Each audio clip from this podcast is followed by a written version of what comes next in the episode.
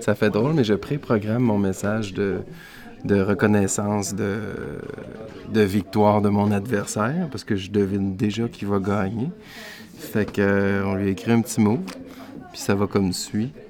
Je tiens à féliciter Gabriel Nadeau-Dubois pour sa victoire de ce soir. Ce fut un plaisir de débattre sereinement avec lui à deux reprises. Merci à tous les bénévoles, nombreux, qui ont rendu l'aventure possible.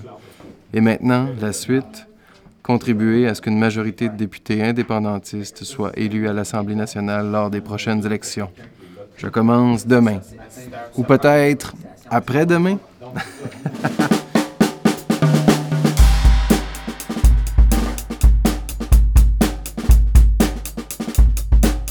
Premier combat, épisode 4. L'art de perdre. Quand j'entamais ce projet documentaire, je me demandais pourquoi quelqu'un décide de se lancer dans une course électorale perdue d'avance. Aujourd'hui, je réalise que sans des gens prêts à perdre à la fin de la partie, il n'y aurait juste pas de sport, pas d'élection, pas de démocratie. Les candidats sont souvent dans l'ombre de leur chef qui accapare toute l'attention médiatique. Leur victoire ou leur défaite dépend souvent de la popularité de ce chef, ce qui récompense bien peu les efforts individuels faits au niveau local. Il y a 59% de Québécois qui ne sont pas capables de voir un médecin de famille la journée même ou le lendemain. On n'a pas besoin d'une maternelle 4 ans parce que les centres de petite enfance, c'est leur mandat de faire de l'éducation avec nos enfants. Ils sont là pour des problèmes de santé pour lesquels ils ne devraient pas être à la salle d'urgence. La vraie réponse pour eux, c'est les super cliniques, c'est les cliniques d'infirmières, c'est le pharmacien. Je vis sur une planète où il y a de l'équité et où la capacité de payer des Québécois doit être, on peut comparer tant qu'on veut, mais c'est pas Doug Ford, le premier ministre d'Ontario, qui va décider combien on paye. Pendant cette campagne, les péquistes ont eu bien peu d'opportunités de célébrer. Après l'élection générale québécoise du 1er octobre 2018, Olivier Gignac ne sera ni au pouvoir, ni obligé de ramer à contre-pouvoir sur les banquettes de l'opposition. Ce documentaire l'accompagne jusqu'à sa gueule de bois électorale. Et même si le parti n'a jamais levé, ça n'a pas empêché Olivier de faire une vraie campagne dans la circonscription de Gouin. À ses côtés sur la piste de danse, il y a eu plusieurs femmes. Des bénévoles, des collègues, des complices des femmes essentielles pour la dernière ligne droite de cette campagne. Combien de personnes vous avez pu appeler depuis ce matin? Certainement pas loin de 60, 60 70, peut-être un peu plus. Excellent. C'est, ça, c'est juste vous. Regarde mon oreille. Oui, c'est ça. Il faut, faut, changer d'oreille. Je suis pas capable de. J'ai écrit de main droite. Le jour du vote par anticipation, je rencontre Lise, qui milite au Parti québécois depuis 150 ans et qui a autrefois été membre du Front de libération des femmes du Québec. Mon nom est Lise Balcé, je suis militante pour le Parti québécois dans Gouin.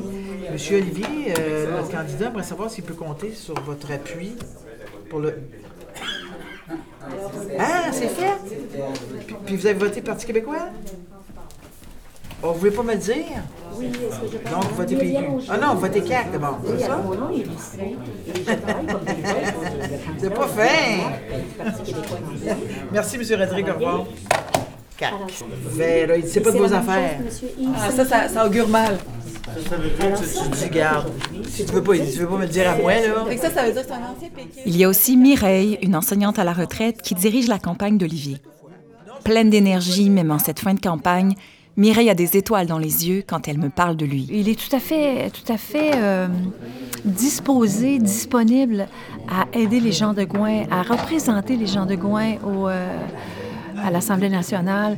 Et je considère que c'est quelqu'un qui a une grande valeur. Vous n'êtes pas déçu, là? Ah non, non, non, Parce que là, non, vous, non, vous- non, non. Au, au quotidien, vous apprenez à le connaître de mieux en Oui, mieux. oui, Vous oui. n'êtes pas déçu Je de je ce que vous découvrez. ah, je n'ai été déçue d'absolument rien. Olivier est, est quelqu'un de très, très accessible.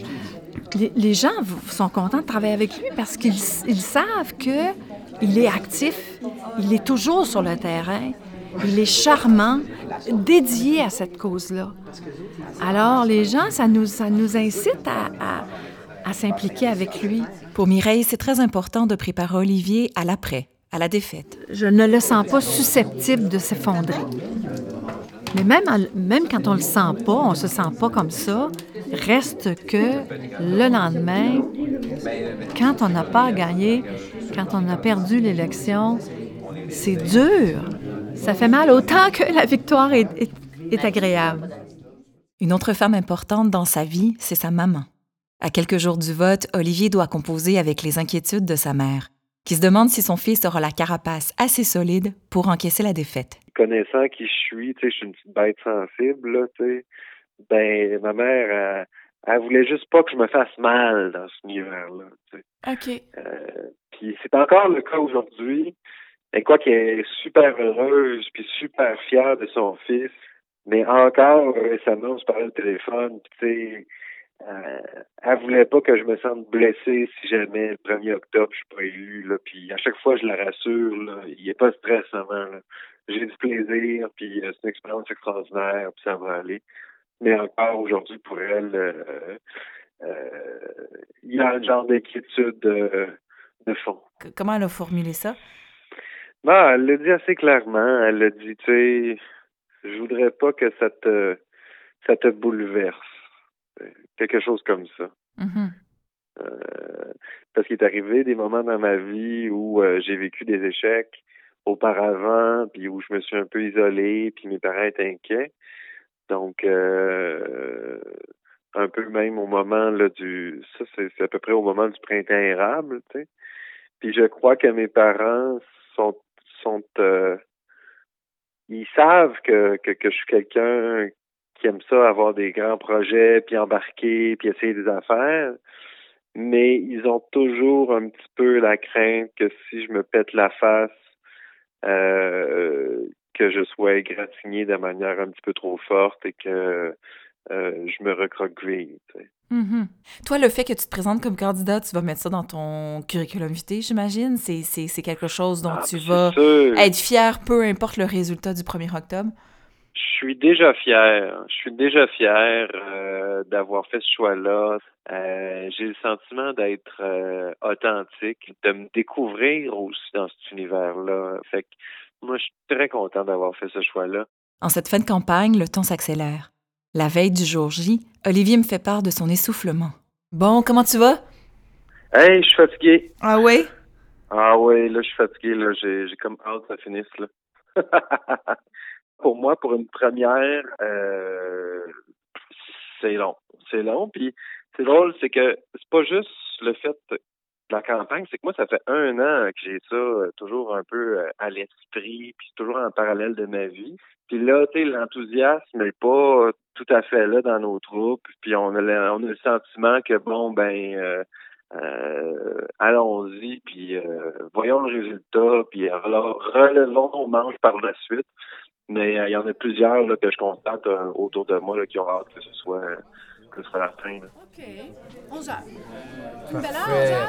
C'est parfait, 11 heures. 11 heures? Puis 11 heures, on- notre priorité, c'est Vidéotron. c'est ça. Bon, tu, connais- tu vas connaître les priorités, toi? Ouais. On est à peu près 30 dans le local au total, puis euh, il y a des gens au téléphone, il y a des gens à la saisie de données en arrière, euh, Mireille qui dirige les opérations, puis euh, ben c'est ça, les choses se poursuivent. Ce qu'on pourrait dire, c'est qu'à 11h, s'il y en a qui veulent tantôt, quand on fera le speech Oui, final, oui. À 11 11 heures, venez chercher ouais. votre stock. Ok, Si vous avez des excellente idée. chaises puis des affaires, venez à Excellente 11 heures. idée. Parfait. Fait que ça va vider une bonne partie du local, mais je pense que mes deux pancartes, mes deux chaises. Nous sommes le 1er octobre et le temps est suspendu dans l'attente du verdict populaire. Je me rends pour une dernière fois au local électoral d'Olivier, où l'ambiance est en berne.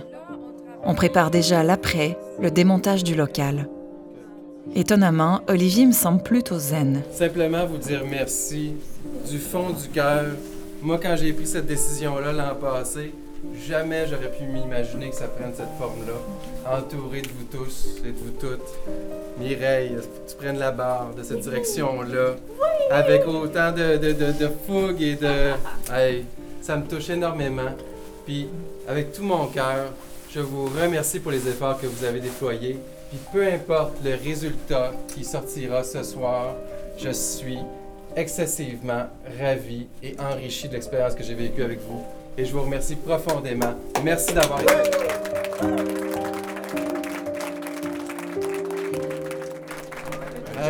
ça y est. Le aléa jacta S, comme on dit? Le sort est jeté. Le sort en est jeté. Le sort en est effectivement jeté et plus tôt que prévu. Moins d'une heure après la fermeture des bureaux de vote, les médias annoncent officiellement la victoire de Gabriel Nadeau-Dubois d'Angouin. À ce moment-là, je roule à vélo en écoutant la radio et je dois m'arrêter deux minutes pour me ressaisir.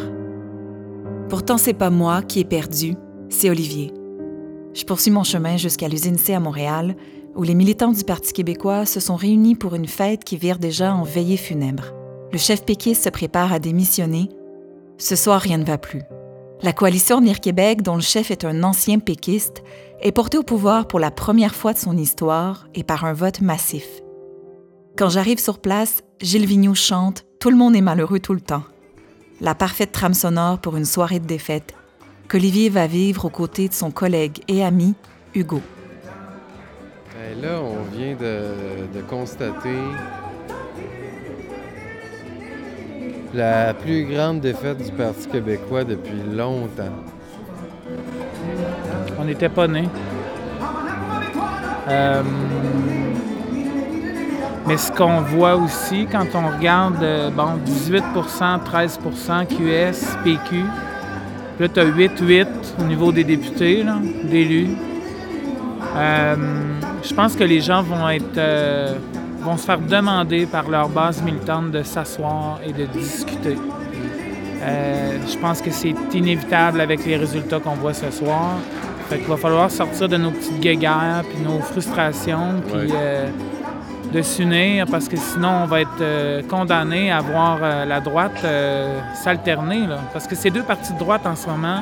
Donc il y a un parti de droite au pouvoir, puis un parti de droite à l'opposition, puis les deux partis de gauche qui se déchirent. Alors je- moi, c'est la constatation que je fais. score de leur histoire. Pour le Parti québécois, par exemple, sur l'île de Montréal, c'est la première fois depuis 1970 qu'il n'y a aucun élu du Parti québécois. La seule victoire pour les péquistes, c'est dans l'est du Québec. On vous, avait dit plutôt que la région serait multicolore. Je ne sais pas comment je me sens. Saint-Jean-Pierre, c'est une défaite qui est cruelle. Je ne sais pas quoi dire. Euh, je- Ouais. Ouais, les mots manquent parce que la défaite est, est grande. Plus grande que je ne pouvais me l'imaginer.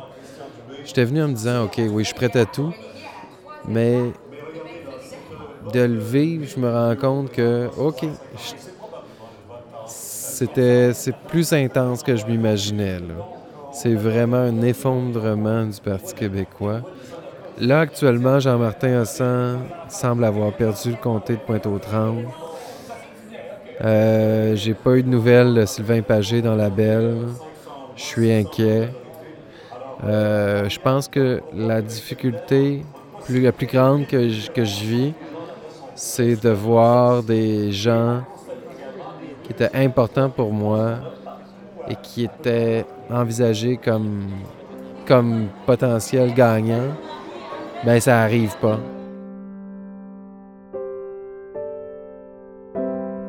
La vague, euh, la vague solidaire. Il y a comme deux vagues. Il y a comme double vague. La vague solidaire puis la vague caquiste, là, des deux bords. Puis le Parti québécois s'est fait ramasser entre les deux.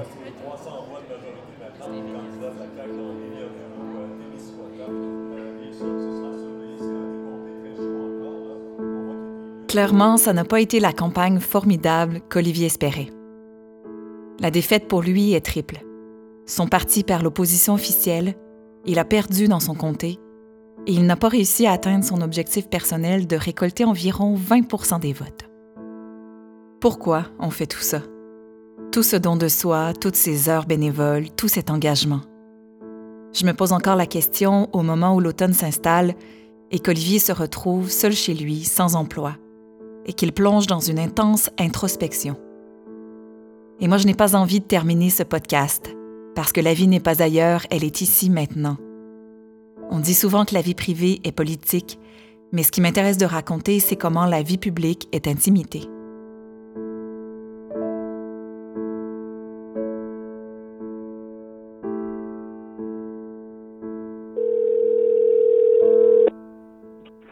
Allô, Alex? Oui, bonsoir. Salut, je suis contente d'entendre ta voix. Ben oui, ça fait combien de temps qu'on s'est pas parlé? Ben, ça fait au moins une semaine. Hey, une semaine. Mais euh, écoute, comment je te raconterais ça? Là, je suis comme, j'opère un genre de retrait un peu. J'ai passé ma première semaine à, à digérer tout ça, un peu cette, euh, cette défaite-là du Parti québécois, puis à me questionner sur l'avenir euh, politique euh, du Québec, mon avenir politique là-dedans. Je parlais à des amis, je, sortais, j'allais prendre un verre. Puis là, je suis tombé malade assez vite, on dirait. J'ai comme eu un, je sais pas, après la campagne, là, je sais pas, mon corps comme commençait à relaxer, disons, puis j'ai pas eu un rhume. Fait que ça, t'a réalisé que c'était vraiment euh, this is the end, là. La campagne est finie. Ouais. Ouais, j'ai réalisé que, que c'était fini. Puis c'était un moment qui était un peu déprimant parce que j'étais là, puis je regardais, puis je me sentais seul. Je me sentais très seul à ce moment-là, avec un petit peu un amorce de confusion. Euh, euh, justement que je te parlais là, qui, qui s'est résorbé en réflexion là. Mais euh, ouais, c'était tout le monde sont, tout le monde partis. Puis là, ben, on commençait à fermer le local. Puis euh, euh j'ai Daniel Jean qui est venu avec une vanne euh, me chercher. Puis on est allé décrocher des pancartes pendant cinq heures. Ah, t'as décroché toi-même tes pancartes? Ah oui? Ouais, ouais, ouais. J'avais mes pinces. puis je sortais, je défaisais mes pancartes. Puis c'était comme un peu thérapeutique aussi là, de, de passer, faire le ménage, là. faire le ménage des, des, des pancartes, mettre ça dans, dans la voiture. Est-ce que quelque part la semaine dernière, tu t'es dit Hey, c'était peut-être un combat un peu trop gros pour moi que d'affronter Gabriel Nadeau-Dubois? Ah non, jamais. Non? Je me suis jamais dit ça. Non, non, non. Non, parce que je savais que que, tu sais, je savais que je gagnerais pas. Il y a peut-être un moment où je me suis dit, hein, il y a peut-être une possibilité que oui, en tout cas. Mais, euh, mais rapidement, là, sur le terrain, j'ai vu que c'était pas du tout possible de gagner. Fait que je n'étais pas dans, dans l'illusion de tout ça. Aujourd'hui, sur Facebook, tu as écrit euh, un petit statut un peu mystérieux là, et poétique, là, un peu comme un haïku. Tu as écrit Paysage d'automne, transition, perspective. Exact. Accompagné d'une photo, d'une photo de toi, c'est ça? Qu'est-ce que ça veut dire ce message-là? -là, tu es vraiment en introspection. Ouais, ouais. C'était pour, euh, c'était pour signaler que suis là, puis que je regarde vers l'avenir, puis que c'est ça. Je suis dans cette, je suis dans cet état-là de, de remise en question finalement.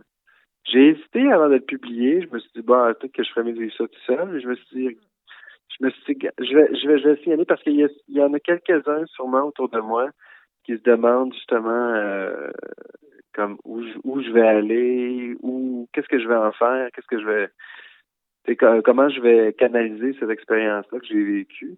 Fait que je me suis dit, bah, je vais partager ça.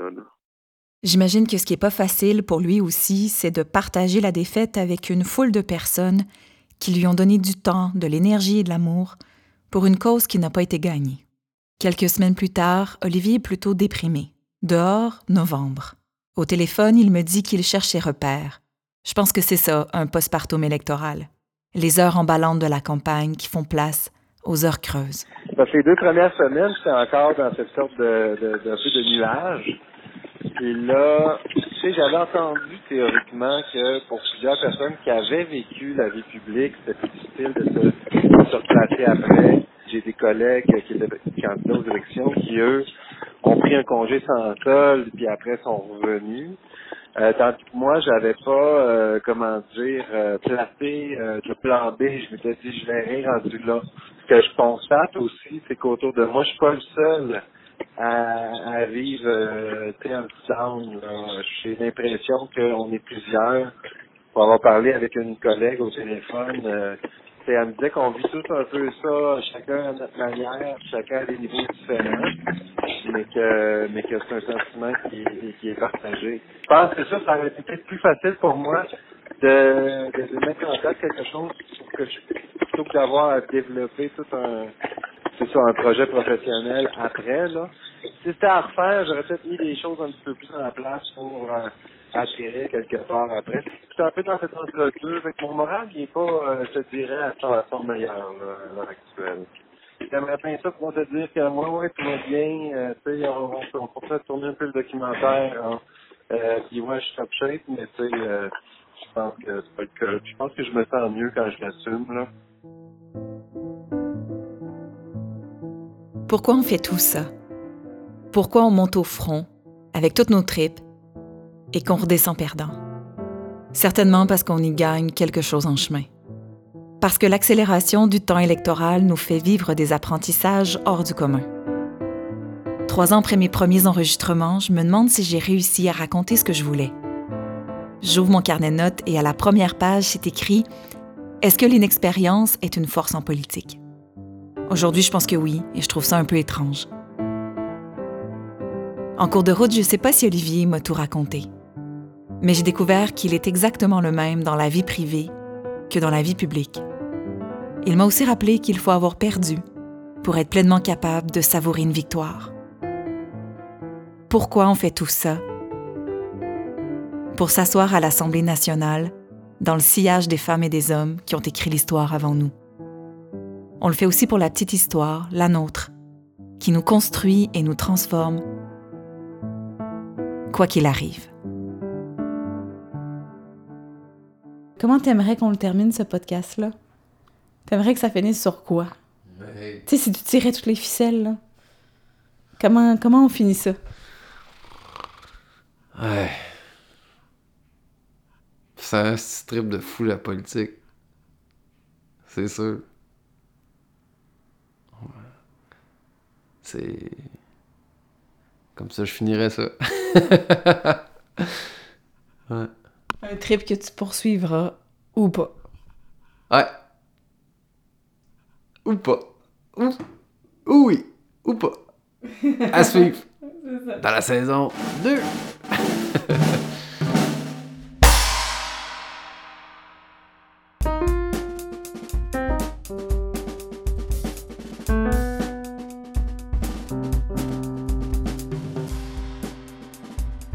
Après plusieurs mois de recherche, Olivier a trouvé une job qu'il adore, consultant stratégie dans une firme québécoise. Hugo exerce encore sa passion pour le théâtre et Mireille Élise milite toujours pour le Parti québécois. Merci à Olivier Gignac pour ce premier combat. Merci à Cédric et merci au Magnétique pour leur soutien. Dans vos oreilles, la batterie de Charles Duquette, le piano d'Antonin Viss et le doux mixage de Daniel Capeille. Premier combat est une production de Magnéto, réalisée par Alexandra Villot.